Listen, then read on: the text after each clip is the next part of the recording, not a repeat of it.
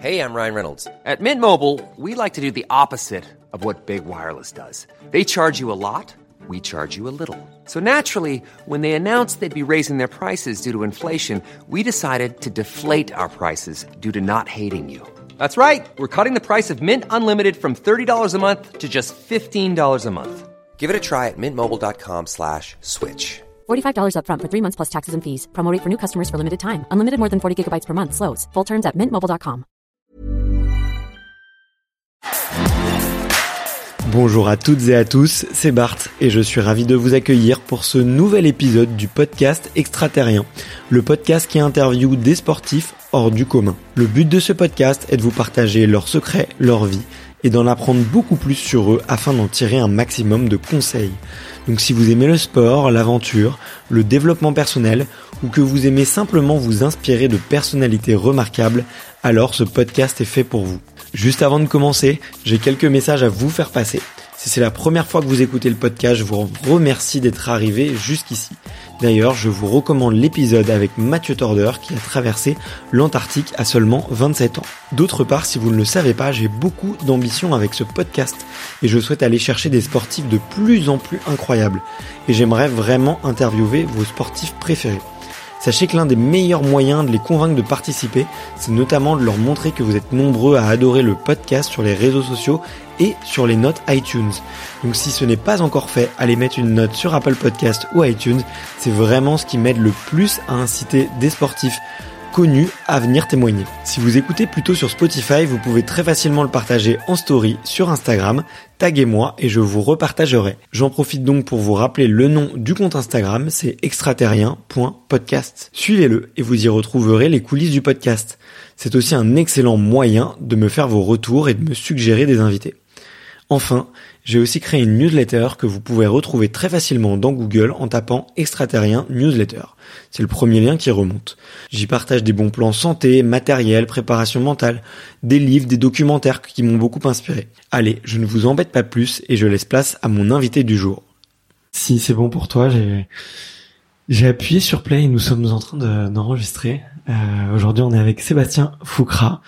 Euh, alors, si vous ne le connaissez pas, sachez que c'est peut-être euh, un des messieurs, moi, qui m'inspire le plus en ce moment euh, dans ma quête de reconversion professionnelle. Et du coup, je regarde un petit peu ce que tu fais. Mais euh, bon, on pourra en reparler de cette aventure, les étoiles du sport, que je trouve une, une maison, une institution dans le sport aujourd'hui. Et tu vois, quand je parle à quand je parle à des athlètes, des étoiles du sport, et mais ils ont des étoiles dans les yeux comme des enfants. Et et euh, on voit que c'est une famille on voit que c'est une vraie euh, une vraie maison et une vraie famille ouais de qui porte des valeurs euh, et hum, du coup je serais très curieux de savoir un petit peu comment ça s'est créé. Mais déjà comment ça va? Ça va très très bien. Merci de me donner ce, ce temps de parole ben cool écoute je suis, je suis vraiment ravi je t'avoue enfin à cœurs ouverts et à bâton rompu que j'ai vraiment beaucoup d'admiration pour pour euh, pour les étoiles du sport et même tout ce que tu as pu créer jusque là. Euh, mais avant qu'on parle de tout ça, je t'ai dit j'aime bien parler de l'enfance, savoir un petit peu euh, qui étaient les invités quand ils étaient plus jeunes. C'est peut-être mon biais de, de papa. Euh, et du coup, je suis curieux de savoir comment était le, le, petit Sébastien. Et la, la première question que je pose aux invités, c'est de savoir quel est ton premier souvenir de sport? Alors mon tout premier souvenir de sport, c'était du ski. J'ai commencé le ski bien que parisien. J'ai découvert le ski parce que ma grand-mère habitait à, Aurillac, euh, dans le Cantal. Et à côté d'Aurillac, il y a une station de ski qui s'appelle le Super Luran. Et donc, on a découvert ça très jeune euh, pour des Parisiens, puisque avec mon frère hein, qui a 11 mois de, de, de plus que moi, on est parti euh, chez ma grand-mère. Et sur les vacances de février, euh, euh, mes parents me mettent sur des skis. J'ai trois ans, et c'est pour ça que je m'en rappelle, c'est que j'ai eu très peur Mhm. Et donc ils m'ont mis sur du ski, ils n'avaient aucune euh, notion pour encadrer ou autre. Et euh, je me rappelle avoir dévalé la piste tout droit et c'est un c'est un trou qui m'a arrêté. Et, euh, et vraiment ça, ça m'avait fait très très peur et au, au point d'avoir beaucoup de mal à, à, à, reprendre. Je savais pas que des années plus tard je ferais une carrière d'acrobate, mais c'est c'est un souvenir vraiment marquant. Ok. Et du coup tu faisais t'as eu, du mal à retourner sur les sur les skis après ça? Oui, oui, oui, oui, parce que euh, voilà, j'avais eu tellement peur que j'étais totalement euh, euh, assis au lieu de d'être debout et puis d'être plutôt sur l'avant, fléchi les, les skis collés euh, de l'époque. Et euh, et ouais, je me rappelle euh, vraiment, j'ai des images très précises. C'était pourtant il y a il y a 47 ans. Non, je dis pas tout ça, mais et euh, t'as fait t'as fait beaucoup de sport quand t'étais plus jeune? Oui, à 6 ans. alors au début, le seul sport auquel j'ai pas totalement adhéré, c'était le judo. Euh, donc je m'excuse auprès de tous les judokas que j'apprécie, euh, mais moi c'était c'est pas le truc qui m'a qui m'a plu. Euh, et tout de suite après le judo, j'ai commencé la gym. Ouais. Et là par contre j'ai j'ai vraiment adoré. Donc j'ai fait de la gym de de 6 ans jusqu'à que je parte au ski acrobatique. Et euh, et parallèlement à ça, parce que mes parents ils, voulaient que je fasse un sport individuel, un, sport collectif. Alors j'étais dingue de sport, moi, vraiment. Euh, je, Ouais. Dès que j'en touchais un, je tombais dedans. À part le judo que j'ai pas apprécié. Et pendant longtemps, j'ai fait, euh, enfin pendant quelques années, j'ai fait du hockey sur glace parce qu'on habitait près d'une patinoire. Puis quand on a déménagé, c'était compliqué euh, d'y aller. Euh, et là, je me suis mis au karaté. Ok. Parce que mon père était prof de karaté. Et ah, donc voilà. Et la gymnastique, ma, ma, première passion a fait naître chez moi bah, déjà l'envie de d'être performant et puis a mis en avant euh, des qualités d'acrobate. Euh, J'étais pas à l'époque, il fallait vraiment faire les six agrès. Il y avait moins de spécialités qu'aujourd'hui. Enfin, les six agrès existent toujours, mais euh, les généralistes euh, et les spécialistes, tout le monde était mis dans le même. Enfin, on était obligé de faire les six agrès. Et sur les six agrès, les, les agrès d'appui, j'étais vraiment faible en arçon parallèle. Ok. et je m'éclatais en dès que j'étais en l'air, quoi. Ok. Mais mais pas mais pas en appui. ok, et t'as fait euh, du haut niveau, il me semble, en gymnastique, non? T'as fait pas mal de compètes et tout, non? J'ai fait du bon niveau, euh, qui tendait vers le haut niveau, mais je n'aurais pas eu les qualités, euh, surtout à l'époque, de faire du haut niveau. Donc, oui, j'ai fait des, les premiers Jeux de l'avenir, j'étais dans les sélections régionales pour avec des athlètes qui ont été brillants par par la suite. mais j'aurais jamais atteint le, le, très haut niveau, même si j'aurais adoré, parce que j'avais déjà cette fibre-là mais euh, j'aurais pas eu le, le, le, niveau de faire du très haut niveau en gym. Ok. Et euh, déjà enfant, ouais, tu, tu te rêvais un peu euh, champion. Euh, tu avais des sources d'inspiration. T'avais envie d'en faire ta vie, peut-être du, du c'était c'était pas c'était pas clair. Euh, C'était pas clair dans le sens en faire ma vie. Alors faire faire du sport toute ma vie, c'était clair. Je m'orientais euh, assez naturellement vers un professorat d'éducation physique. Euh, on appelait même pas ça professorat de sport encore à l'époque. Mais euh, ouais, le, les champions me faisaient vibrer et j'aspirais à en devenir un. Euh, et puis les sports que je touchais, euh, on sentait tout de suite qu'il y a eu, que, que j'avais du potentiel. Donc moi, ça m'encourageait à, à rêver sans, sans le sans, sans le dire euh, mais que je voulais être un champion. Ok. Et l'école assez tôt. Et l'école dans tout ça? Bah l'école au début ça allait alors je suis rentré euh, en avance à l'école parce que euh, on avait 11 mois d'écart avec mon frère donc j'étais à le suivre et donc à être un peu plus mature que qu'un enfant de mon âge ma mère était instite et donc et donc pendant très longtemps, j'ai eu un an d'avance et on était même dans la même classe avec mon frère, ce qui était bien parce qu'on était très soudés, on l'est toujours. Ok. Mais à la période de l'adolescence, euh, on était un peu trop soudés et, et, ensemble on était un peu euh, agités. ce qui fait qu'ils ont même pris la décision en plein milieu d'année scolaire de nous changer de classe, de plus être dans la même classe. Mais on s'est retrouvés en seconde. Mal leur en a pris. Et, euh, et là, c'est ouais, pareil, c'était, on était un peu agité. ouais, vous préférez euh, vite, euh, vite terminer les cours pour aller faire, euh, pour aller faire du sport ou aller faire des, des bêtises un peu à droite à gauche? Ouais, alors le sport nous a canalisé vraiment parce qu'on était et l'un et l'autre dingue de sport, bah, pour de vrai. Donc c'était effectivement l'école et le sport et tous les sports. Même si j'étais en club et avec un bon niveau en gym, dès que je pouvais faire autre chose, je le faisais. Ouais. beaucoup au foot avec les copains enfin tous les sports, sport co, le ski d'hiver, euh, où j'étais déjà vraiment passionné, même si je passais peu de temps, ouais. euh, puisque j'habitais Paris, euh, bien sûr. Et ton frère, il faisait les mêmes sports que toi? Oui, il on a suivi à peu près la même trajectoire en sport. Euh, il avait pas le même niveau, mais la, la, même passion, et, mais pas la même ambition. lui, c'était vraiment le, le, le sport si ce n'est plaisir, parce qu'en gymnastique, il était, il était vraiment pas terrible. Par contre, en karaté, ok, il était très très bien. Et donc, il avait quand même cet esprit de compète, mais mais c'était pas pas aussi affirmé que que moi. Et euh, et c'était et ça reste toujours un bon sportif. Et il a fait une carrière où le sport était important aussi, puisqu'il il était officier dans la Légion étrangère pendant dix ans. Et euh, le sport est bien évidemment au, cœur de de l'armée. Et, mmh. et, donc, il a continué à en faire. Et il continue d'en faire d'ailleurs. Ok, d'accord. Bon bah écoute, euh, ouais, je, je, suis toujours curieux de savoir un petit peu euh, comment les comment les champions étaient plus jeunes. Euh, moi, j'ai cru comprendre que vous avez fait des les 400 coups tous les deux. vous êtes bien canalisés depuis.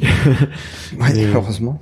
Mais euh, et, euh, et, comment est-ce que tu tombes du coup dans le, dans le ski acrobatique? J'ai j'ai cru comprendre que c'est un, certain monsieur Henri Autier qui t'a vu en train de faire du trampoline et et qui s'est dit tiens là il y a une pépite. ouais, comme finalement beaucoup de, de, de parcours de d'athlètes, euh, c'est des rencontres, c'est parfois le, le hasard, c'est pas toujours l'affiliation à dire c'est le papa qui a dit qu'il fallait faire ci ou ça. Moi, j'ai euh, j'adorais le ski et nos premières vacances d'été euh, où nos parents nous ont autorisé à partir tout seuls après avoir travaillé un mois pour se les payer, euh, on est parti à Tignes. Okay. Faire du ski d'été. À l'époque, les glaciers euh, étaient des vrais glaciers. On pouvait skier euh, toute l'année. D'ailleurs, le slogan de c'était du ski 365 jours par an. Donc le glacier était ouvert toute l'année. Et en plein mois d'août, on pouvait skier jusqu'à 13h, 14h. Euh, et après le ski, euh, Tignes était déjà une, une place de, de, de sport. Elle s'est renforcée avec le temps, mais je faisais un footing autour du lac de Tignes et j'ai vu d'abord les trampolines et, et, la piste tumbling avant de voir les rampes de, de ski accro. Et j'ai demandé à, à, pouvoir euh, sauter au trampoline. Et c'était un, un, stage euh, privé qui était piloté par Henri Autier, qui était, qui était le euh, et qui est toujours le pionnier du ski acrobatique en France. S'appelait le hot dog à l'époque. euh, le hot dog, c'était un enchaînement des trois disciplines qui sont découpées après. Ouais. Où sur une même piste, il faisait des bosses, du saut et, et du ballet. une espèce de patinage artistique avec des skis. Et, euh, et Henri a ramené ça des États-Unis et, euh, initiait euh, les vacanciers euh, et skieurs qui sortaient du cadre du ski alpin au boss le matin et puis l'après-midi ils sautaient sur la rampe. Et en, en demandant, on m'a dit que c'était un stage privé, que ça coûtait 50 francs. Et, et donc c'était en début de quinzaine, c'était le tout premier jour et je paye mes 50 francs. Et, et, donc ils me font sauter au trampoline parce que c'était l'échauffement et il voit qu'effectivement je suis un acrobate, un véritable acrobate puisque il y avait un trampoline dans mon gymnase à Noisy-le-Grand et je, comme je le disais précédemment, j'étais en gymnastique, mes qualités c'était l'acrobatie pure. donc il voit que je suis acrobate, il vient me voir et il me demande si je sais skier, alors je lui dis oui. Il me dit, il me demande si je voulais sauter, je lui dis oui. J'étais gymnase donc assez euh, assez carré et euh, et donc il me fait sauter sur la rampe et au bout de, de l'entraînement, il, vient me voir et il me dit est-ce que tu veux revenir demain? Et je lui dis que non parce que parce que j'ai pas hmm. prévu un budget de 50 francs tous les jours pendant 15, 15 jours. il me dit oublie l'argent, si tu veux revenir demain, tu reviens demain. Ce que j'ai fait le lendemain, puis le surlendemain, et, et comme ça pendant 15 jours. Et à l'issue des 15 jours, euh, il vient me voir, il me dit, euh, il était un peu rustre, ouais. et euh, il me dit, euh, ça te plaît? Alors je lui dis oui. Il me dit tu veux continuer? Je dis oui. Et euh, il me dit bah j'ai appelé l'entraîneur de l'équipe de France, Gérard Méda. Euh, et lui il s'occupe du centre national qui se trouve à Evian, où là il y a des vrais gros tremplins euh, et une vraie méthode pour apprendre euh, le saut. Et et donc entre temps mon frère en jouant au foot il se pète un croisé. On rentre à Paris à la fin des vacances et on, on raconte l'histoire à mes parents et mes parents décide de, bah, de faire le tour des chirurgiens, de s'occuper de mon frère, et m'autorise à aller faire un stage d'une semaine à Evian avant la, la, rentrée scolaire. Et à l'issue de, de ce stage, l'entraîneur national qui me suit, qui me regarde, découvre effectivement que, que j'ai des qualités. Et, euh, et sans me le dire, il appelle les trois présidents de club des clubs parisiens.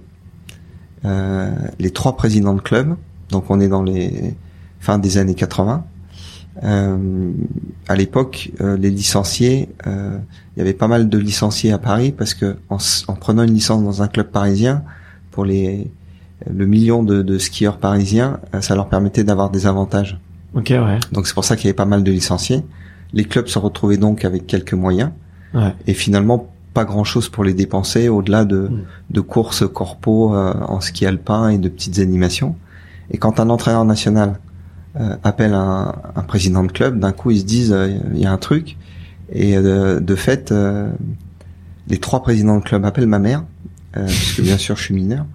Et il y en a un, Bernard Torfou du ski club de Viroflay, qui dit à ma mère, moi je prends tout en charge. Je prends son matériel, ses déplacements, ses stages, je prends tout. Et mes parents sont tous les deux deux fonctionnaires. Ils n'ont absolument pas les moyens de m'envoyer euh, au ski euh, toutes les semaines et tous les week-ends. Et donc, euh, accepte la proposition.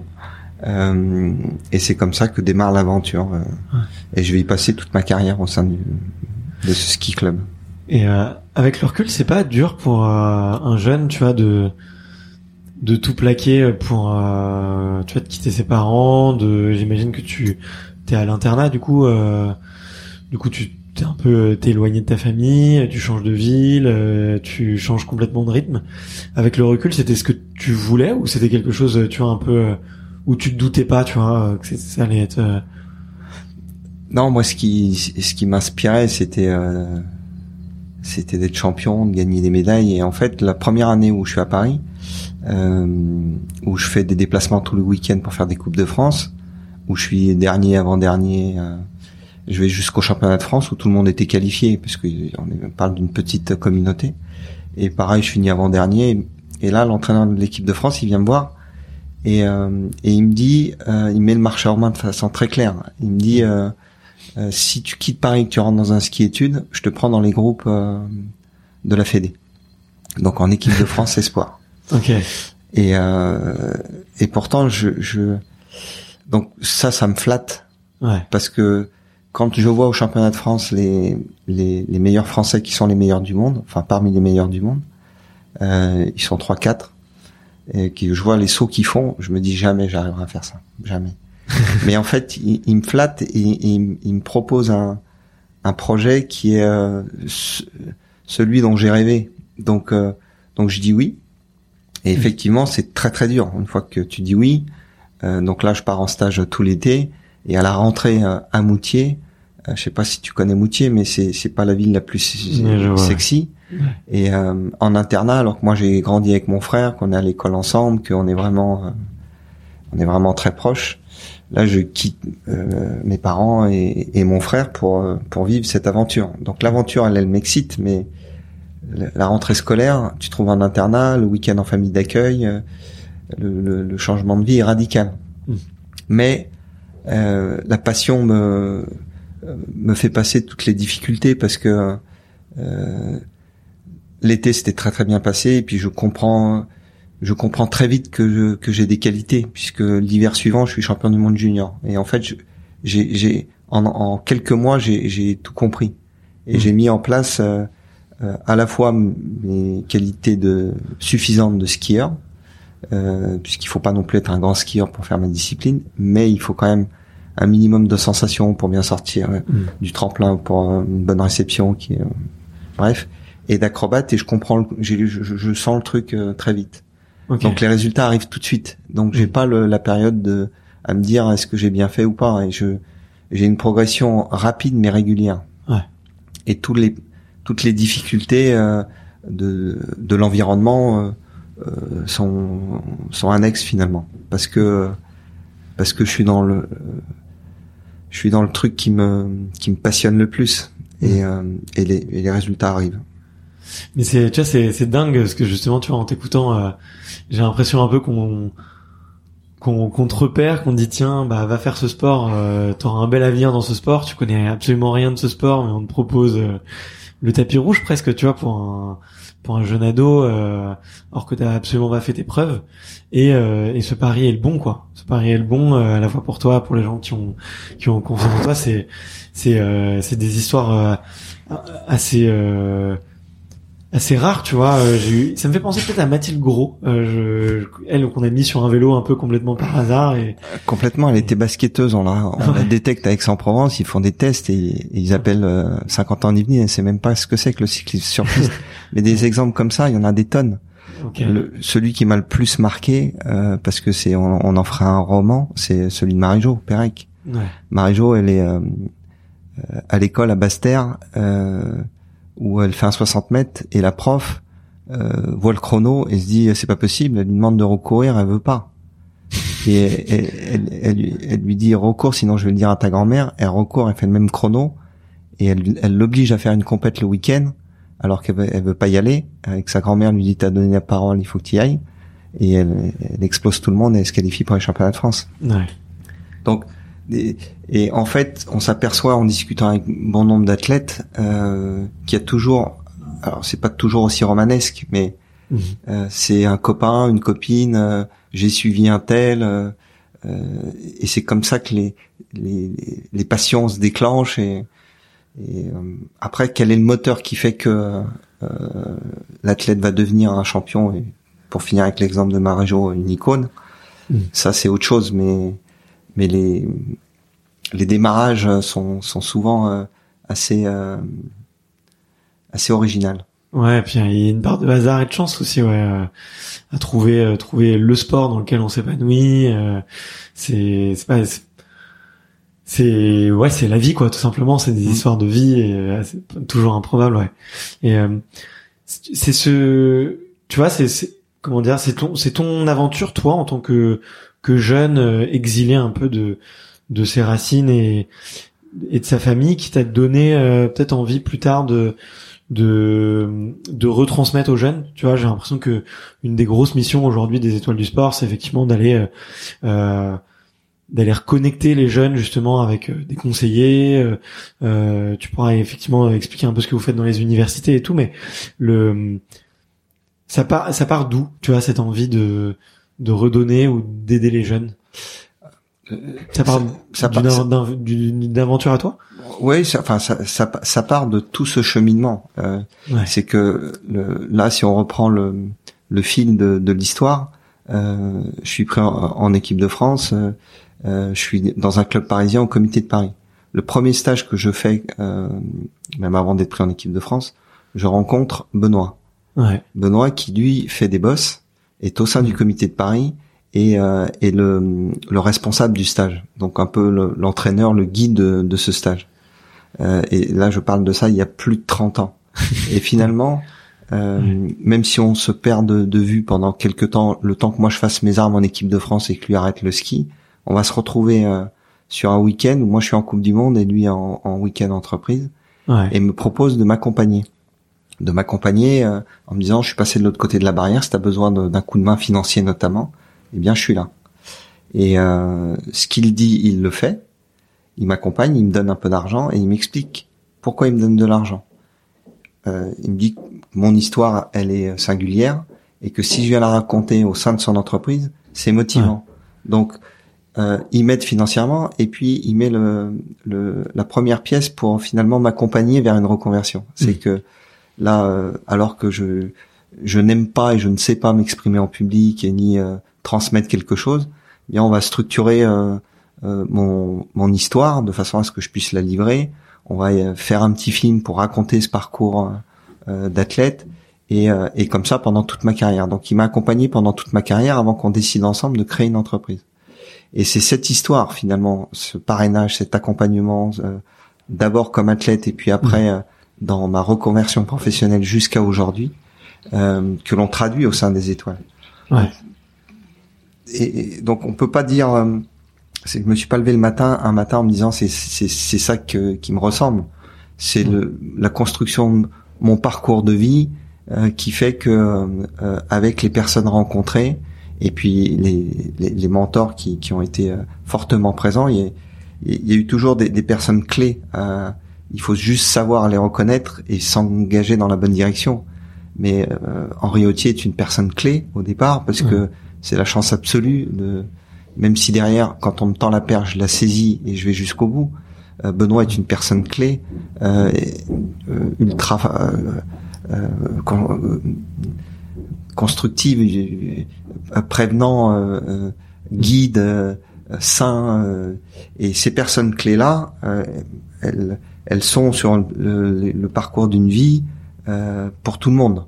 Après, on les voit, on les voit pas, on les saisit, on les saisit pas, et après on se donne les moyens euh, de, de ou pas, parce que tout n'arrive pas tout cuit, bien sûr, mais euh, voilà. Donc c'est la construction des étoiles. C'est pour ça que c'est effectivement intéressant de voir le, le parcours un peu original euh, du Parisien qui fait du ski dans une discipline ultra confidentielle. C'est c'est vraiment une niche. Euh, heureusement à l'époque euh, c'est quand même la Fédé euh, de ski est quand même bien structurée. Il y a une commission euh, et puis euh, on est dans les belles années où les où on est au démarrage des des épreuves un peu alternatives, un peu fun avant les X Games, mais on est sur les prémices de de, de, l'évolution de la société. Ouais.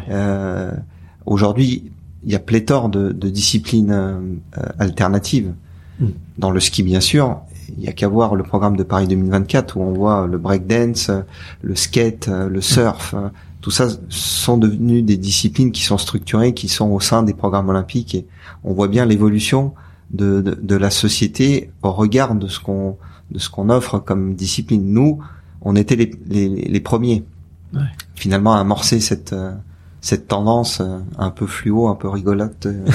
et puis on a eu des des, des incarnants incroyables. Diego Piron en était la tête de pont, mais euh, représentait euh, vraiment bien le, l'image, l'état d'esprit de, la discipline, à la fois performante et euh, euh, athlétique de très haut niveau, mais avec le sourire. Ouais, ouais, ouais mais j'ai rencontré Edgar il y, a, y, a, peu de temps là, donc d'ailleurs je crois que son, son Ouais, son épisode est paru aujourd'hui, le jour où on enregistre. Donc je euh, l'écouterai. Et, euh, et c'est vrai que c'est ouais, quelqu'un qui, qui dégage une énergie euh, assez assez incroyable et effectivement, j'ose bien croire qu'il a participé à l'émancipation de, de des disciplines un peu plus un peu plus atypiques et qu'on avait moins l'habitude de voir. Ouais. Et et toi, qu'est-ce que quelles émotions te procure de tu vois le le ski acrobatique, c'est le plaisir d'être en l'air, le plaisir de de je me je, suis très curieux en fait de savoir ce que tu ressens, euh, notamment parce qu'en regardant quelques vidéos de toi, tu vois, avant un saut, on peut voir que tu cries un peu ou que tu te parles énormément.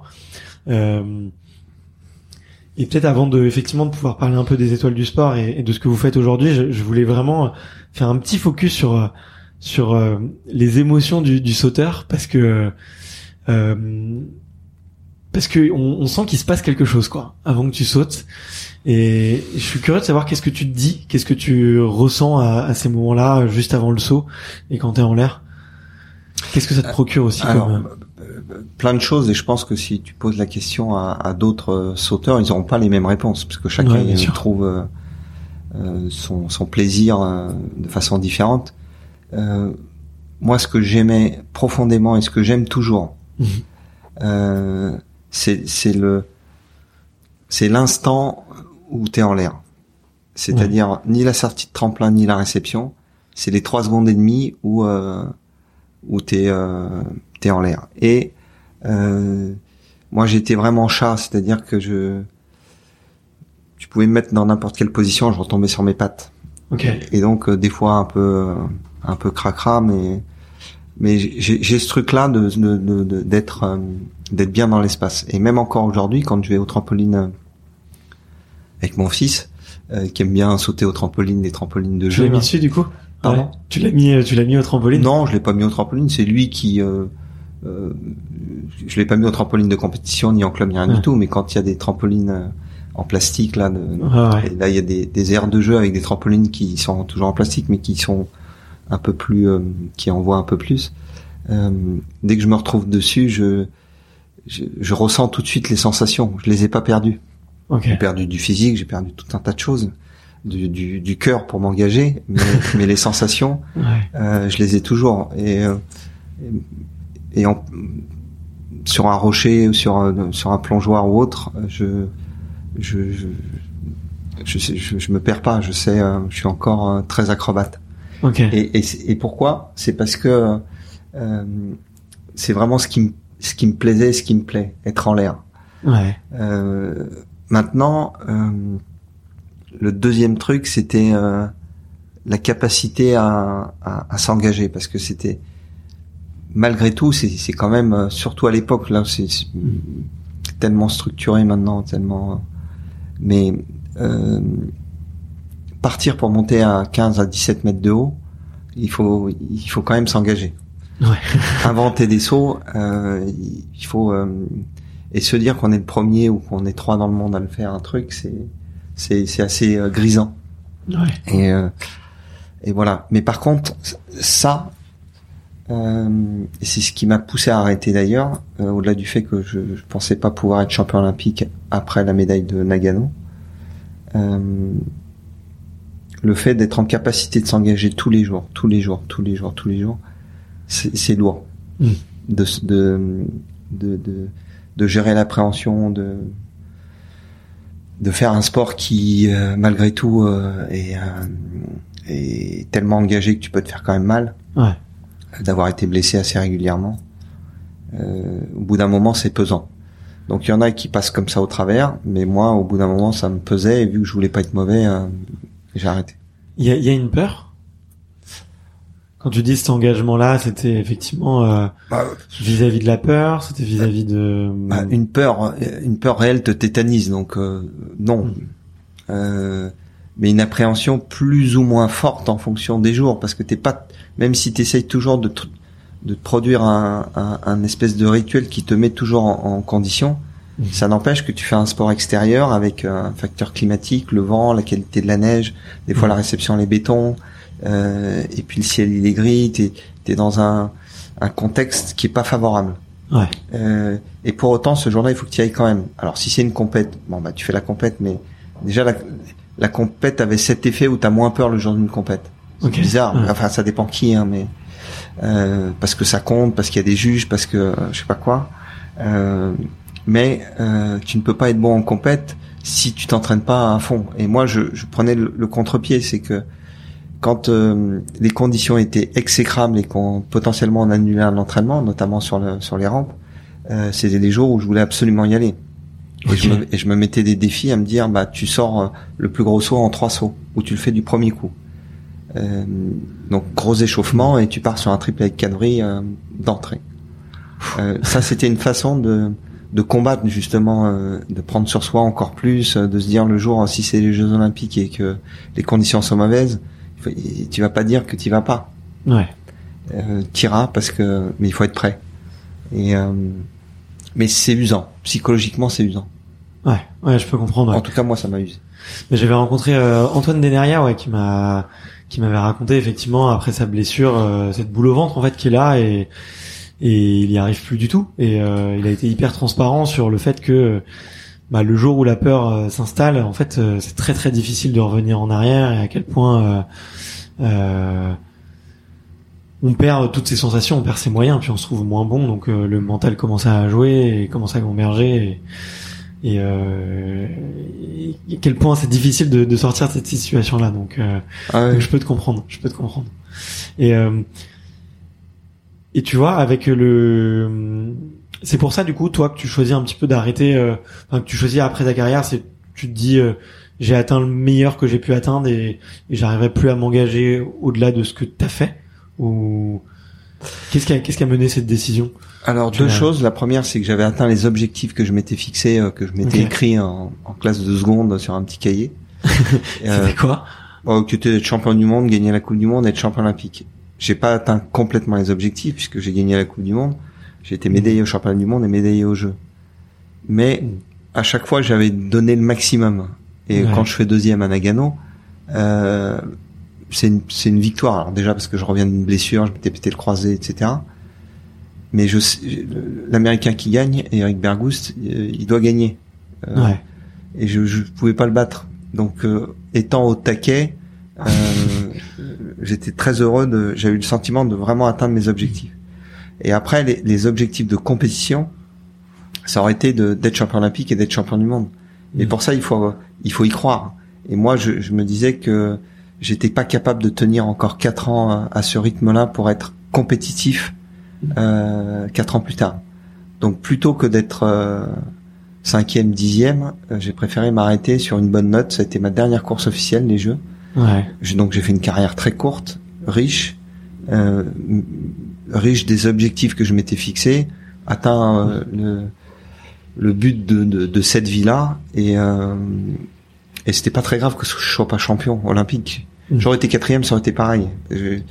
J'étais au taquet. c'est marrant que tu dis ça et euh, c'est facile de rebondir. Je me rends pas compte euh, quand on prend une décision un peu euh, un peu sèche comme ça. J'imagine que tu n'en as pas forcément parlé à tout le monde euh, avant même les jeux. C'est facile de rebondir, tu vois, d'une carrière de haut niveau après ça? Ah non non, c'est hyper compliqué, hyper compliqué. Alors en ce qui me concerne, ça a été parce que donc Benoît que j'évoquais précédemment, qui m'a accompagné pendant toute ma carrière euh, entre temps, on avait déjà eu euh, des idées ensemble sur. Euh, on a fait des conférences de presse à Paris pour faire découvrir ma discipline, expliquer comment j'allais faire pour, en revenant d'un croisé, être champion olympique. Mmh. donc, on a commencé à, à, toucher un peu à notre métier de demain en, en créant un certain nombre d'opérations. Et puis ensemble, on, on s'est dit qu'on allait monter une société euh, avec pour mission de rendre accessibles les stars du sport. Donc d'abord dans, le, dans le ski. Euh, donc là, je sors de Nagano avec euh, tous les médaillés et je, on les embarque tous dans ce projet en disant, bah, déjà vous êtes tous diplômés d'État parce que moniteur de ski et on va proposer d'accompagner des le grand public fans de ski et aussi l'entreprise. Et puis on a créé un, un premier événement qui s'appelait le Trophée d'hiver des professions de santé en y injectant tout de suite notre marque de fabrique, c'est que on rassemblait des, des gens d'un univers euh, pour faire des épreuves un peu originales, mais encadrées que par des champions. Okay, Et c'est comme ça que euh, qu'on s'est lancé. Et pour répondre à ta question, non, c'est pas facile de, hmm. de, de trouver sa voie. Mais moi, j'ai été euh, beaucoup, beaucoup, beaucoup aidé par par Benoît. J'avais la conviction, déjà le, une confiance en lui absolue, puisque je, on s'était euh, connu, testé pendant des années. Euh, une confiance absolue dans sa capacité à gérer une entreprise, puisque moi j'en avais aucune notion, mm. euh, et c'est le projet qui m'a porté. Et j'ai euh, j'ai grandi professionnellement euh, par euh, par son tutorat, par son accompagnement, mm. et puis je l'ai nourri aussi par mes réflexions, ma singularité, et puis le, le finalement on est allé sur des niches très spécifiques qui nous caractérisent et et voilà, mais ça reste encore 20 ans après euh, un vrai sujet, la reconversion. Euh, quel que soit l'aboutissement de la carrière, quelle mmh. que soit la discipline, euh, la reconversion pour qu'elle soit réussie, il faut qu'elle soit aussi euh, épanouissante que la, la vie d'athlète. Ouais. Et souvent, c'est ce que les athlètes ont du mal à retrouver. Mmh. Une place déjà dans un dans une nouvelle une nouvelle vie, puisque un sportif de niveau, euh, quelle que soit la discipline, il a une forme de statut. D'autant plus s'il a été champion, même s'il fait du tir à l'arc ou euh, ou du tir au pistolet, ça n'empêche que dans les dans les dans son univers, ça reste une référence. Le jour où on arrête, on bascule sur, euh, on n'a plus de référence. Et on et, et, et, pour autant, ce qui t'a fait te lever le matin pendant toute une carrière, il faut retrouver le même goût, euh, la même volonté, mmh. la même ambition pour faire autre chose et pas toujours dans le sport. La facilité, c'est de rester dans le sport, mais des fois, ce n'est pas sa vocation. Donc, si c'est sa vocation, bah, ça fait des super entraîneurs, des super accompagnants, des super. Si c'est pas ta vocation, bah, ça fait des échecs et ça fait des des hommes et des femmes euh, malheureux. Ouais. Donc, la reconversion, c'est un vrai sujet. Ouais, ouais, ben je, je, je le vois euh, à chaque fois que je rencontre un athlète, tu vois, on, on en parle et il y a beaucoup de Hey, I'm Ryan Reynolds. Recently, I asked Mint Mobile's legal team if big wireless companies are allowed to raise prices due to inflation. They said yes. And then when I asked if raising prices technically violates those onerous two-year contracts, they said, "What the f*** are you talking about? You insane Hollywood ass." So to recap, we're cutting the price of Mint Unlimited from $30 a month to just $15 a month. Give it a try at mintmobile.com slash switch. $45 up front for three months plus taxes and fees. Promo for new customers for limited time. Unlimited more than 40 gigabytes per month. Slows. Full terms at mintmobile.com. Il il y a, enfin, il y a, il y a tant à dire, tu vois, à la fois euh, parce que un, un, athlète de haut niveau, euh, c'est quelqu'un qui a quand même des certaines capacités de, de travail et de résilience et d'abnégation et de rigueur. Et en même temps, euh, certains peuvent avoir tendance à, à s'oublier un peu de qui ils sont, quels sont leurs goûts, quelles, quelles sont leurs motivations. Euh, et du coup, le jour où effectivement on est un peu livré à soi-même, c'est ça peut être, euh, j'imagine que ça doit être euh, pas facile, ouais. Toutes les qualités que tu viens de dépeindre d'un athlète, il l'a, ouais. mais il l'a pour un objectif passionnant. Mm. Ou souvent, comme ils le disent, même si le mot est, est finalement mal choisi, un rêve qui détient. Euh, le jour où tu bascules sur un parcours professionnel, tu as les mêmes qualités intrinsèques, mais est-ce que tu as le même euh, le même objectif, le même rêve, le même sujet passionnant qui euh, va faire que tes qualités vont s'exacerber? Mm. Et, et, et, et pour ça qu'il y a un, bon travail de faire hein, toutes ces dernières années où, où euh, on accompagne un peu plus sur les doubles cursus, le double projet. Il y a des formations qui sont beaucoup plus ouvertes, un accompagnement qui est plus simple, qui est digitalisé, etc. Mais ce que je remarque, c'est que les athlètes, ils vont des fois pour se donner bonne conscience en se disant euh, au moins j'aurai quelque chose le jour où j'arrête. Ok? Mmh. Mais est-ce que ce quelque chose, même si tu as un MBA, un, un, je sais pas quoi, un diplôme d'ingénieur, est-ce que ce quelque chose va te passionner autant? Mmh. C'est la question. Et euh, si oui, bah là, ça fait une reconversion réussie. Ouais. Sinon, même si tu as un diplôme euh, reluisant, euh, bah ça ça fera pas une reconversion épanouissante. Ouais. Et, et, et, chez certains footballeurs qui ont gagné beaucoup d'argent, euh, c'est ce que l'on retrouve. C'est euh, le manque de, de, de, de, sujets aussi excitants que ce qu'ils ont vécu. Mm. Et en plus, ils ont de l'argent, donc ils se disent bon ben j'ai le temps, mais ça fait des reconversions terribles. Ouais. Et la vie, elle est longue après une carrière. Ouais, mais c'est justement c'est un des sujets, tu vois, c'est qu'une carrière sportive, tu vois, ça va être 15 ans, 20 ans d'une vie, et euh, et la vie après, enfin le, la vie après le sport, elle est aussi très très longue, et donc euh, il faut pas la négliger, ouais. Ça ouais, c'est, je veux bien te croire.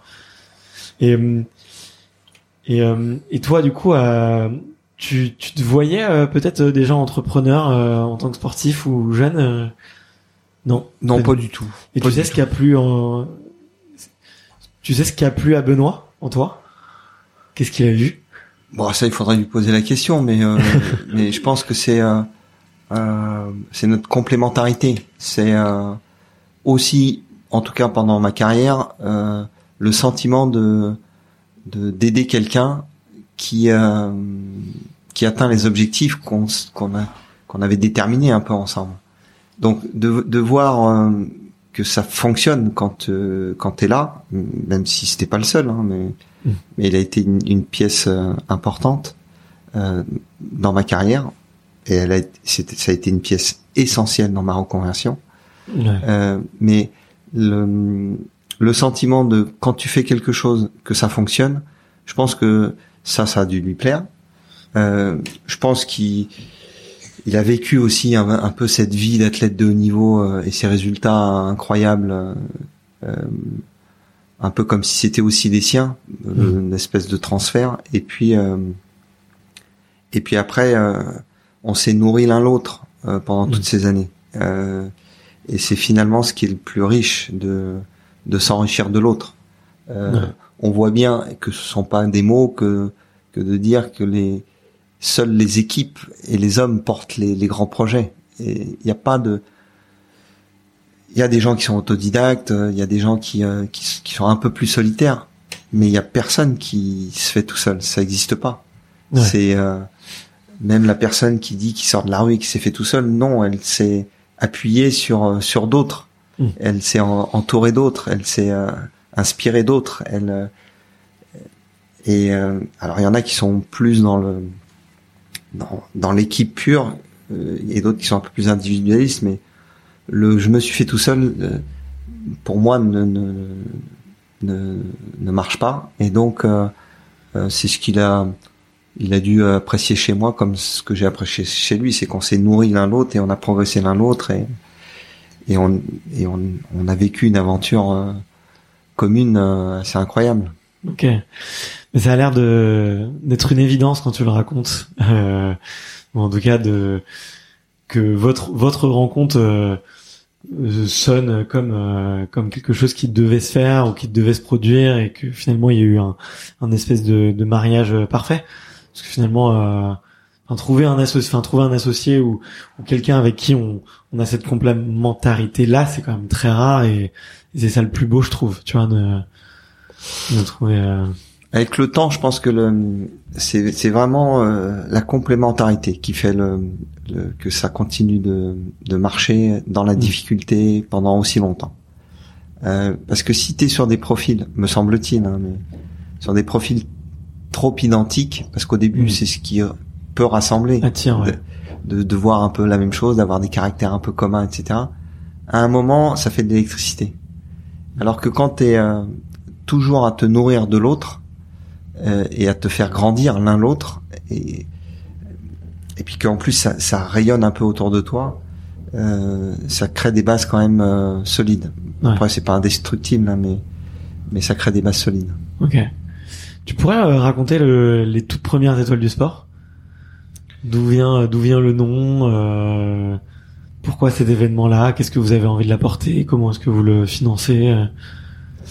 Alors les, les, les, étoiles, euh, c'est finalement euh, une idée vieille comme le monde, puisqu'on est vraiment sur mm. du compagnonnage, du tutorat, du partage d'expérience entre deux générations. Ouais. Et l'idée, elle vient simplement de notre histoire à tous les deux. C'est pour ça que j'ai pris du temps à, à, à en donner les, les, les grands éléments. C'est que moi, je suis le pur produit étoile du sport. Mm. J'ai été euh, aidé à la fois pendant ma carrière et encore plus dans ma reconversion. Qu'est-ce qu'on veut faire au travers de l'événement? C'est ça. C'est faire en sorte que nos athlètes qui ont des carrières courtes et sur la très très haute performance, elle est encore plus courte, faire en sorte que ils puissent aller plus vite parce qu'un aîné est déjà passé avant eux.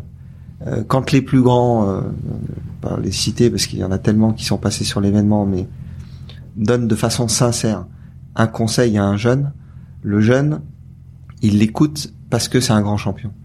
Mmh. Euh, et et qu'en plus il leur a formulé peut-être le conseil de façon différente de son entraîneur parce que ils sont bien entourés souvent par des bons entraîneurs, des euh, une cellule familiale qui est, qui est là, qui donne des conseils qui sont un peu les mêmes, sauf que des fois ils peuvent être dits euh, différemment. Et, et là d'un coup, parce que c'est dit par un tel et avec d'autres mots, ça te permet d'avancer. Donc la base de l'idée, c'est euh, comment on fait pour transmettre cette expérience? Une expérience, si elle n'est pas transmise, elle est perdue. Donc, comment on va faire en sorte de la transmettre? Donc, la base de l'idée, c'est notre, c'est notre histoire. Notre objectif, c'est d'accompagner les jeunes. Euh, alors, les étoiles du sport, le nom. Euh, au début, on était parti sur génération champion, mais le mot était déposé et que malgré tout, il fallait que ce soit protégé. Celui-ci ne l'était pas.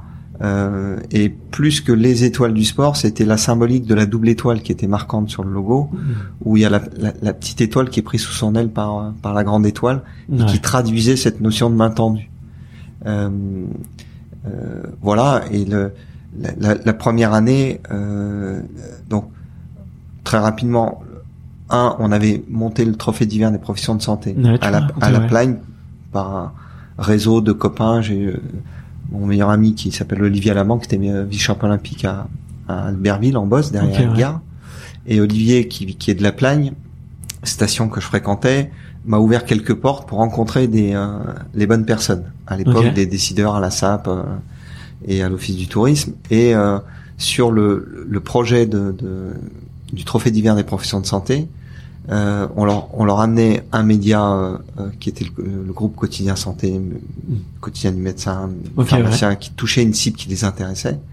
Et ils ont vu que derrière notre idée, on a délivré quelque chose qui un leur convenait. Et ils ont mesuré qu'on avait quelques qualités. Et un jour, c'est le directeur de l'office du tourisme de l'époque avec qui je déjeune, qui me dit bah voilà, on, on, on aimerait avoir un événement en lancement de saison.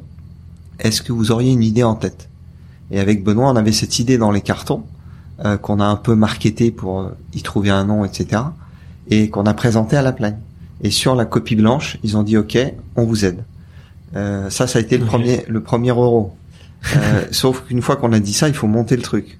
Ouais. Et euh, premier sportif qu'on va voir, c'est Fabien Galtier. Fabien, à l'époque, il est meilleur joueur du monde, euh, IRB, euh, capitaine du 15, capitaine au Stade Français. Et Fabien, on l'avait fait intervenir sur un séminaire. C'était ses toutes premières interventions. Et le mec nous avait fait une super impression, super impression de, de recherche d'humilité, d'intelligence.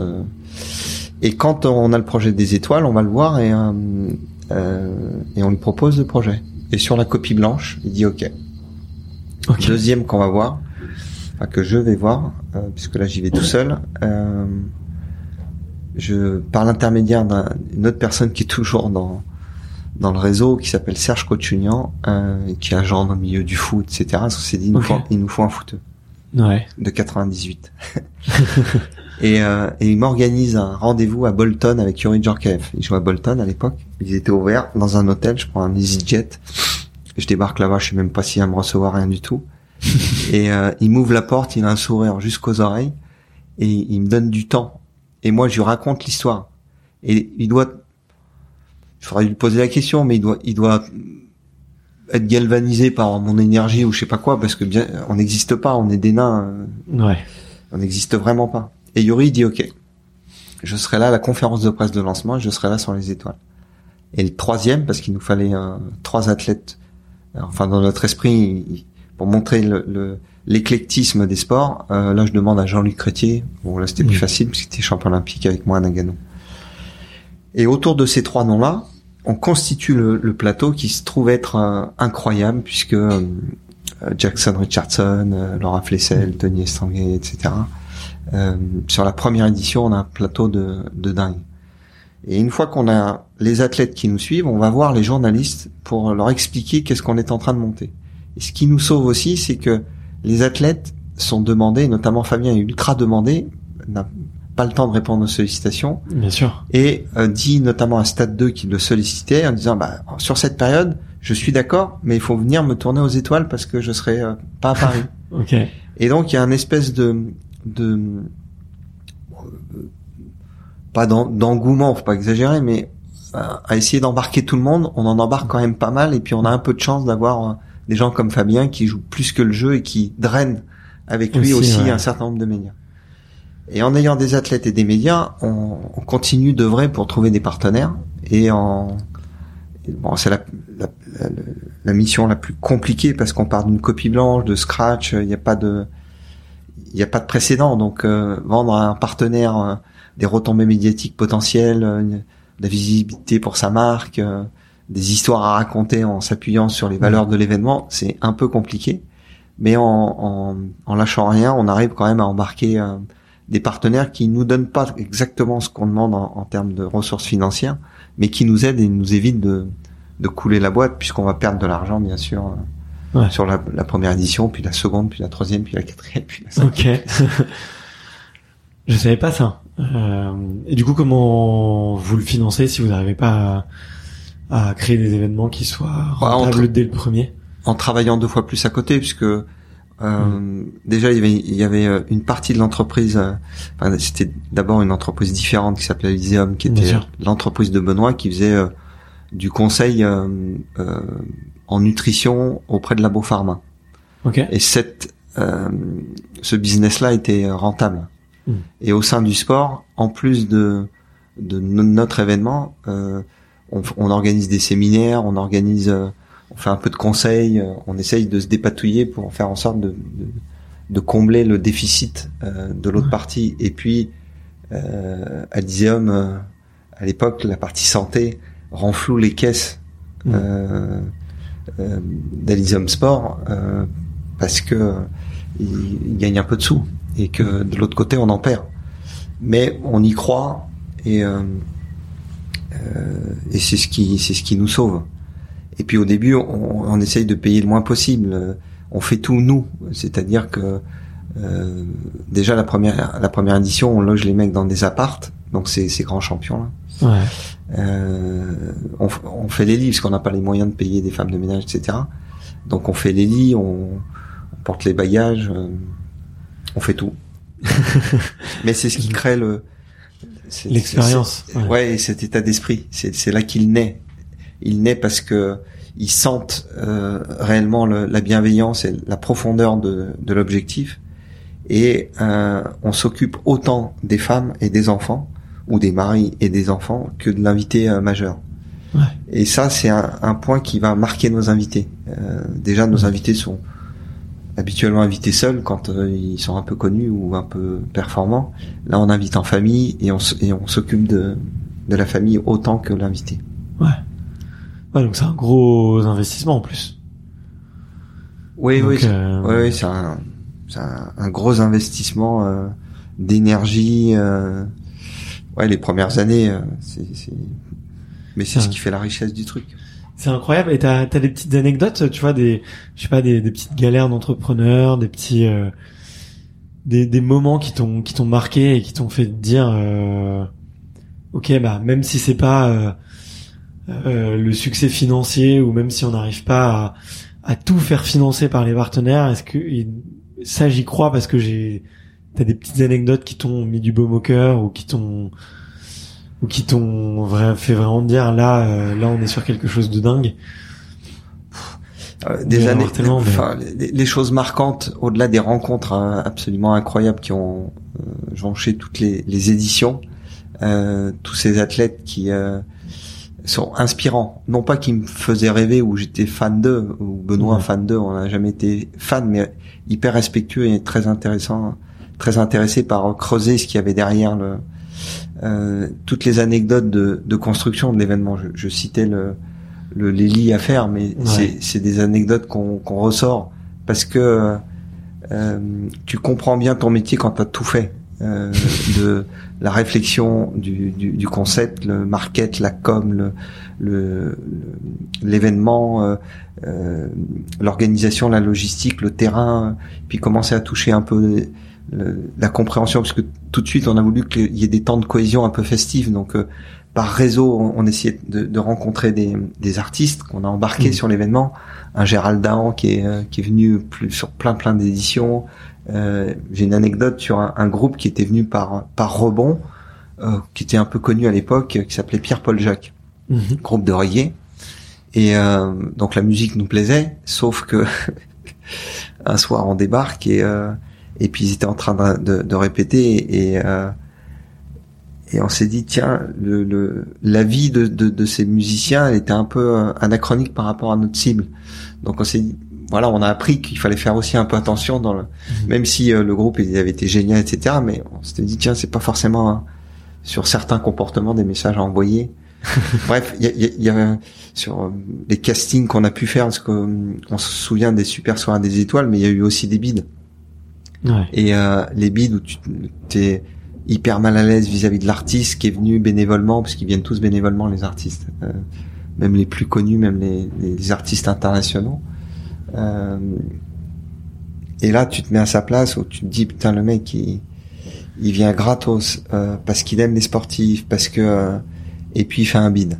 Parce que c'est compliqué de, de proposer un, un concert, un, show, une pièce de théâtre ou autre pour un public qui est très hétérogène, composé de gens de différentes générations. De, mm. et, et, et, quand t'arrives à embarquer tout le monde, ben voilà, ça fait un souvenir incroyable. Et quand tu euh, quand tu fais un bid, euh, là t'es vraiment mal pour l'artiste. Il faut aller le voir après pour lui dire merci. Ouais. Ouais, ouais, parce que ouais, c'est vrai que s'ils viennent bénévolement, c'est sûr que ça va pas être facile. c'est clairement. Et euh, et aujourd'hui, euh, est-ce qu'aujourd'hui la vision des étoiles du sport c'est toujours la même? C'est toujours de faire euh, cette cette famille, cette transmission et d'accompagner justement les jeunes vers euh, vers leur carrière, de, enfin de les accompagner dans leur carrière de champion? La vision, c'est exactement la même. Accompagner les jeunes dans leur métier de champion. Maintenant, elle s'est enrichie. Elle s'est enrichie par euh, un programme qui vit toute l'année, par une volonté de s'ouvrir davantage au grand public, puisque les champions sont des exemples. L'exemple enseigne, et en plus, il y a un formidable catalyseur qui est Paris 2024 qui porte une ambition et des objectifs qui sont les mêmes que ceux que l'on porte depuis 20 ans. Donc il y a beaucoup de personnes qui voient dans la même direction et on a euh, aujourd'hui un réseau qui est en capacité de, de porter cette bonne parole. Donc oui, l'objectif c'est le même, c'est jeune. Mmh. on a renforcé les actions pour aller au bout de l'objectif. Ça a été la création de la première université il y a 17 ans, où on a rassemblé les athlètes pour les accompagner dans ce métier de champion, donc autour de temps inspirationnel, de temps de formation, de, de clés à donner, de recettes à donner, qui a fait naître un outil qui s'appelle le carnet de la performance, qui nous a permis aussi d'embarquer des partenaires pour nous accompagner, ce que c'est comme ça que la Française des Jeux vient sur l'université, c'est parce qu'ils partageaient la même vision et ils avaient un peu plus de moyens que nous et ensemble, euh, on a réussi à créer cette université. Donc on a renforcé le programme et c'est quelque chose qui va continuer. Euh, mais on sait que le, euh, ça ne doit pas s'arrêter là, euh, parce que c'est pas en, en deux fois cinq jours et en, en, animant un réseau un petit peu que tu que tu ancres les choses. C'est euh, euh il faut en faire encore plus. Donc oui, l'objectif est toujours le même, sauf que les outils sont un peu plus élaborés, mais nécessairement à enrichir encore. Ok. Et, euh, et qu'est-ce qui, qu'est-ce qu'un partenaire il trouve?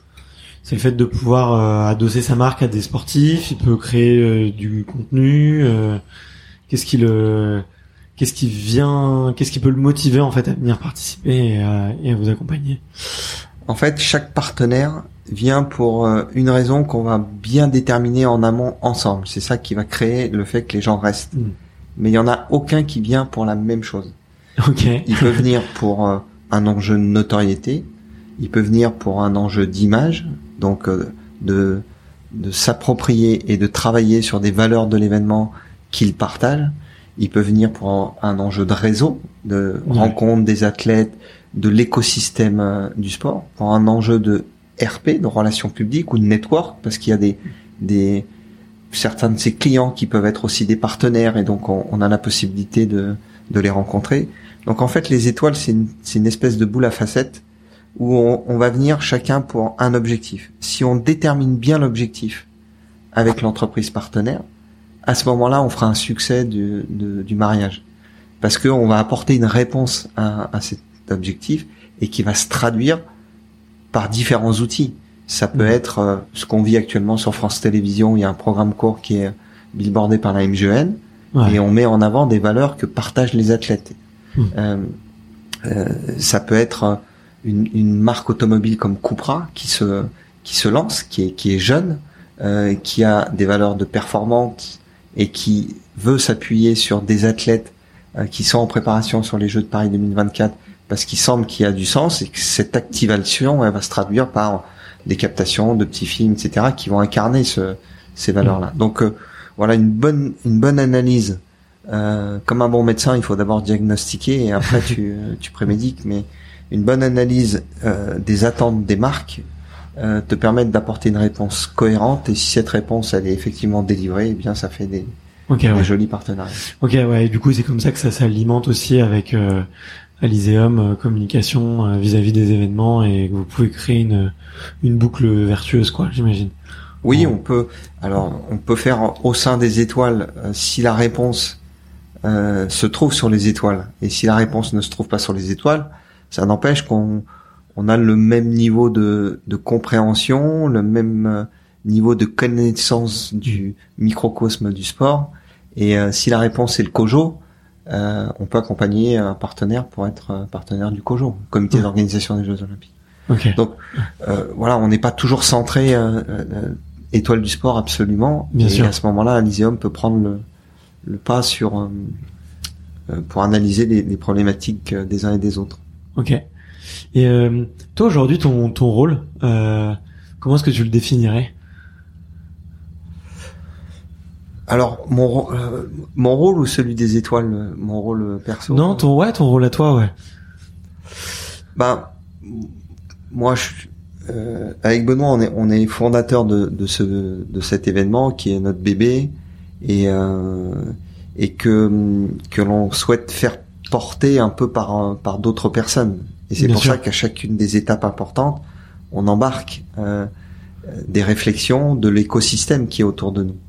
Euh, donc moi, je suis un peu euh, euh le gardien du temple en me disant, il y a des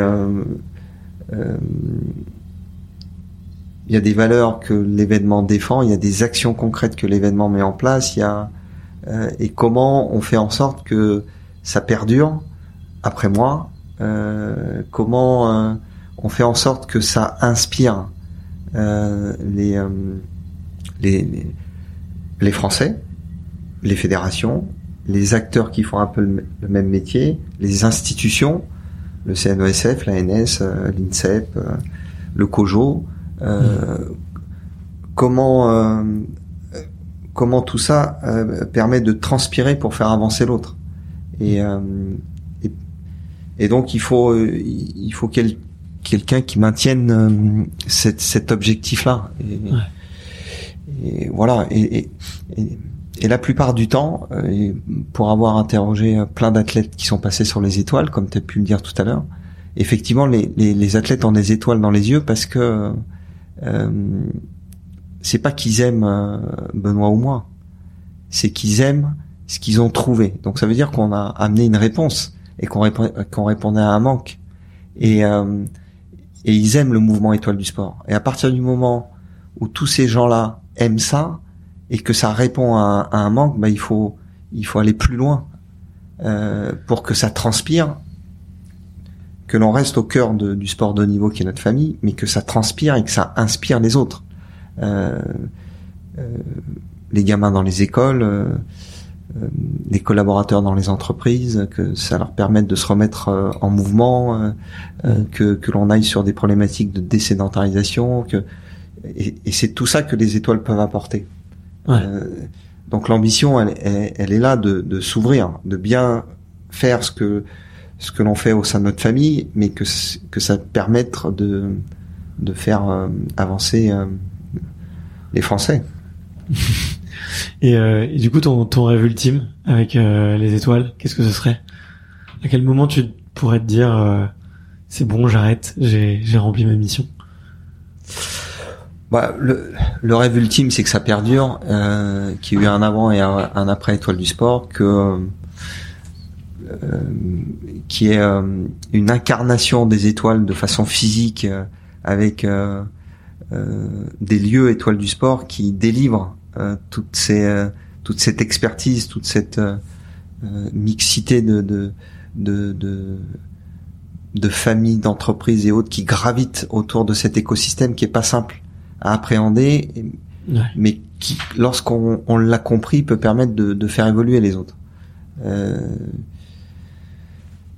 voilà, si euh, le, si un jour euh, c'est comme ça, euh, et puis d'une certaine façon que ce soit reconnu, parce qu'il y a besoin d'une forme de reconnaissance pour pour être encore plus crédible ailleurs, mmh. sur un sur un, un plus large, parce qu'en 20 ans les étoiles, si on pose la question à à, à quelqu'un qui fait juste qu'aimer le sport, il va se dire ah oui j'ai vu quelques images à la télé ou euh, hmm.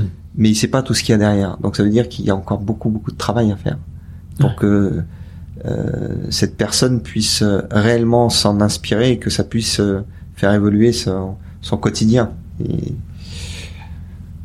et voilà ok bon, en tout cas il y a, y a beaucoup il y a du il y a du pain sur la planche il y a beaucoup il y a beaucoup à faire et et où est-ce que tu prends du plaisir toi aujourd'hui dans, dans, dans tout ça? C'est dans le management, c'est dans le fait de toujours euh, rencontrer plus de gens, c'est le fait de justement construire cette vision, euh, de, de l'écrire? C'est de moi, de façon très très égoïste, mon plaisir, je le prends quand je suis à l'université ou à l'atelier des coachs. Et que je vis cet événement euh, comme un invité. C'est-à-dire que j'écoute tout ce qui se dit, euh, les témoignages pour les avoir préparés pour certains, euh, faire en sorte que tous les intervenants, qu'ils soient du monde sportif ou d'autres mondes, puissent se livrer avec sincérité pour faire avancer l'autre. Et quand tu es dans l'auditoire, euh, tu prends une énergie qui est absolue. Autant monter l'événement hivernal qui est devenu un, gros temps, euh, c'est pas le moment qui est le plus le plus excitant parce que euh, tu délivres euh, quelque chose qui où il y a quand même un peu de pression, un peu d'attente, un peu de et tu passes pas de temps avec les gens. Quand tu es sur une université ou un atelier des coachs, euh, tu ne fais que te nourrir de l'autre. Mm. Et, euh, et on a, on crée les conditions pour que chacun puisse euh, avoir envie de donner. Et il y a un éclectisme dans le, dans les intervenants euh, qui te, qui t'enrichissent. Et c'est, c'est vraiment là où je, vraiment là où je me, où je, où je suis heureux. Ok. Alors ça fait des fenêtres courtes, hein. mais voilà. Après, euh, le plaisir, c'est effectivement de se dire comment on va un peu plus loin. Mais le, le vrai, le vrai kiff, c'est, euh, c'est de vivre l'université ou l'atelier des coachs. Ça marche.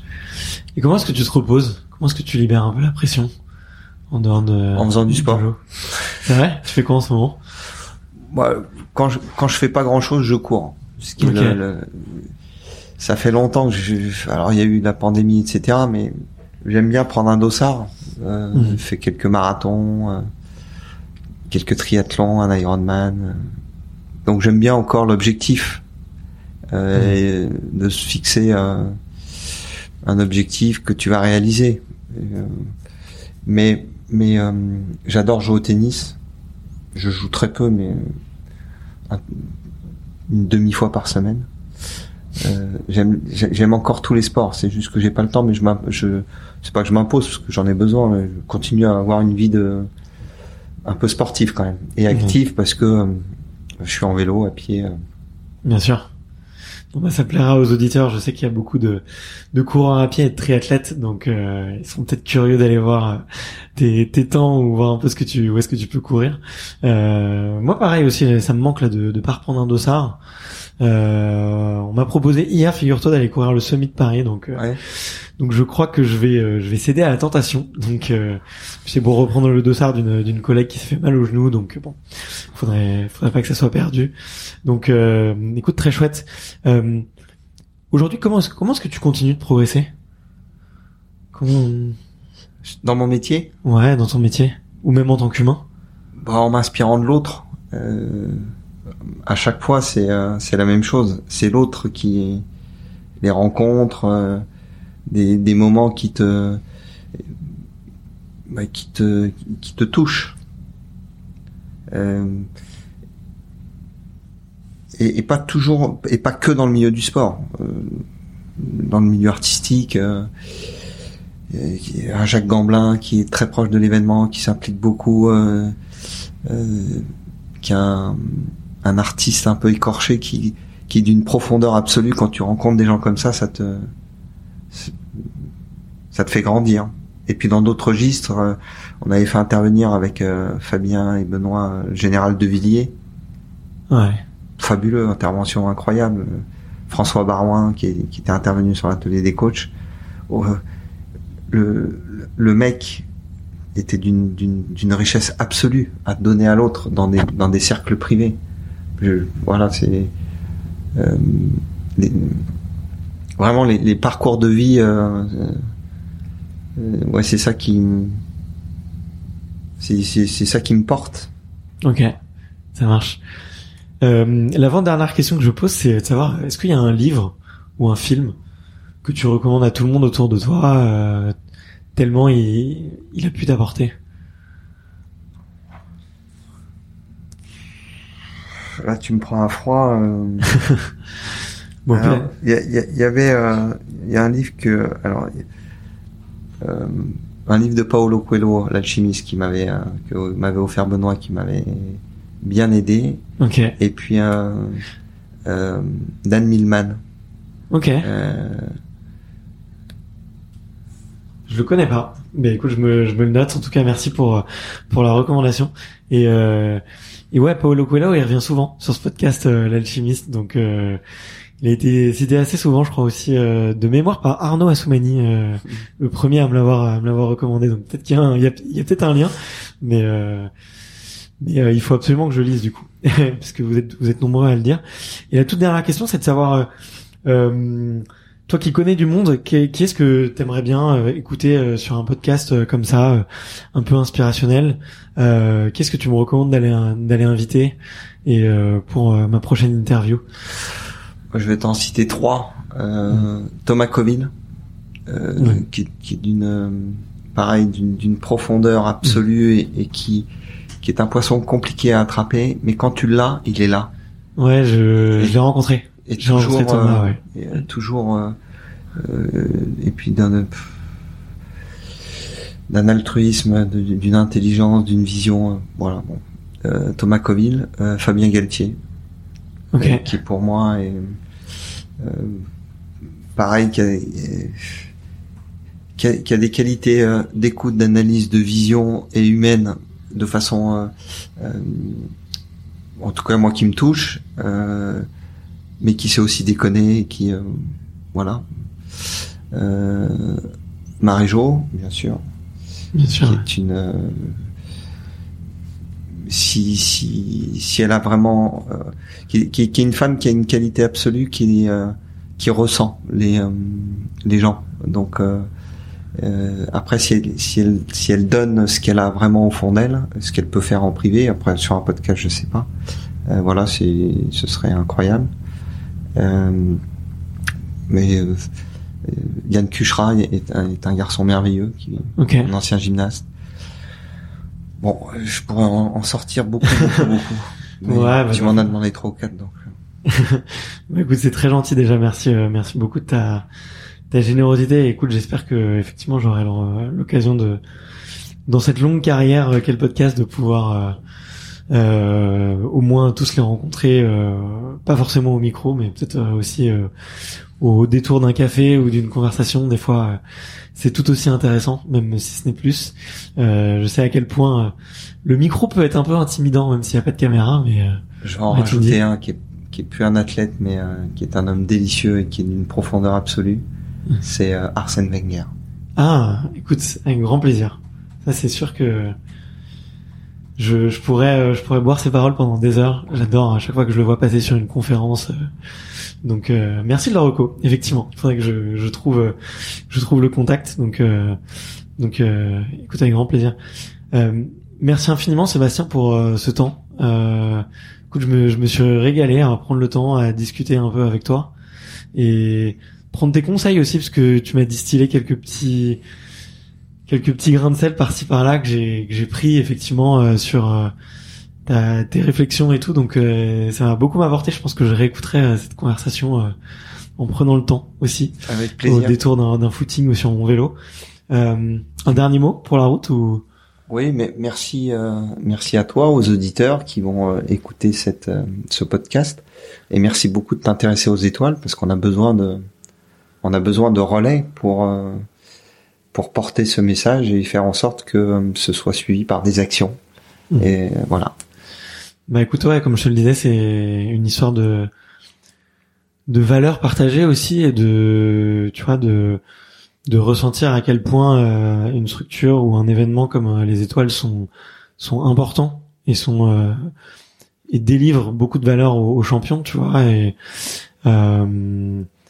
et tu vois j'espère euh, enfin longue vie vraiment aux étoiles tu vois et, euh, et je pense que si je me suis permis de te solliciter c'est parce que ouais il y avait euh, un, une curiosité et aussi un partage de valeurs qui était qui me touchait. Donc donc longue vie aux étoiles et puis longue vie aux extraterrestres aussi pourquoi pas. Ouais longue vie extraterrestre exactement.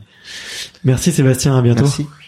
Merci d'avoir écouté cet épisode jusqu'au bout. Si vous êtes encore là, c'est sûrement que l'épisode vous a plu, donc n'hésitez pas à le faire savoir autour de vous et à vous abonner pour ne louper aucun épisode.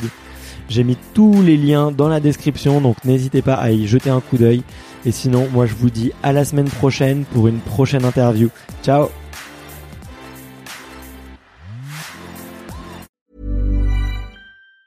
Planning for your next trip? Elevate your travel style with Quince. Quince has all the jet-setting essentials you'll want for your next getaway, like European linen, premium luggage options, buttery soft Italian leather bags, and so much more. And it's all priced at 50 to 80% less than similar brands. Plus, Quince only works with factories that use safe and ethical manufacturing practices. Pack your bags with high-quality essentials you'll be wearing for vacations to come with Quince. Go to quince.com slash trip for free shipping and 365-day returns.